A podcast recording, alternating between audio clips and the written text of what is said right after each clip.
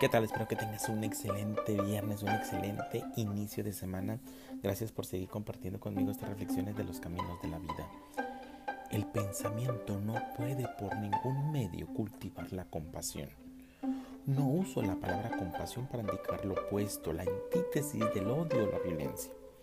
Pero a menos que cada uno de nosotros tenga un sentido profundo de compasión, nos volveremos más y más brutales, inhumanos el uno para el otro. Tendremos mentes mecánicas, mentes como computadoras adiestradas tan solo para cumplir determinadas funciones.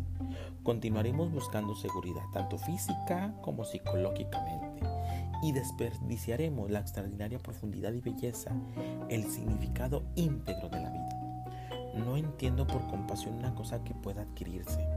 La compasión no es la palabra, sino que es algo meramente del presente, activo es la acción y no la palabra. El nombre, el sustantivo.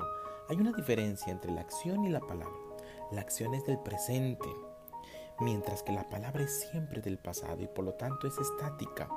Uno puede atribuir vitalidad o movimiento al nombre, a la palabra, pero no es lo mismo que la acción, la cual es siempre del presente. La compasión no es sentimentalismo, no está, eh, no es esta eh, en, en sintonía con la eh, simpatía.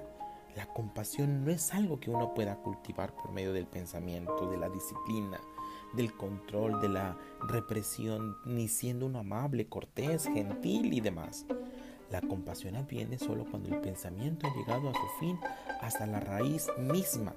Es decir, la compasión es tener los mismos sentimientos que el otro, que la otra persona.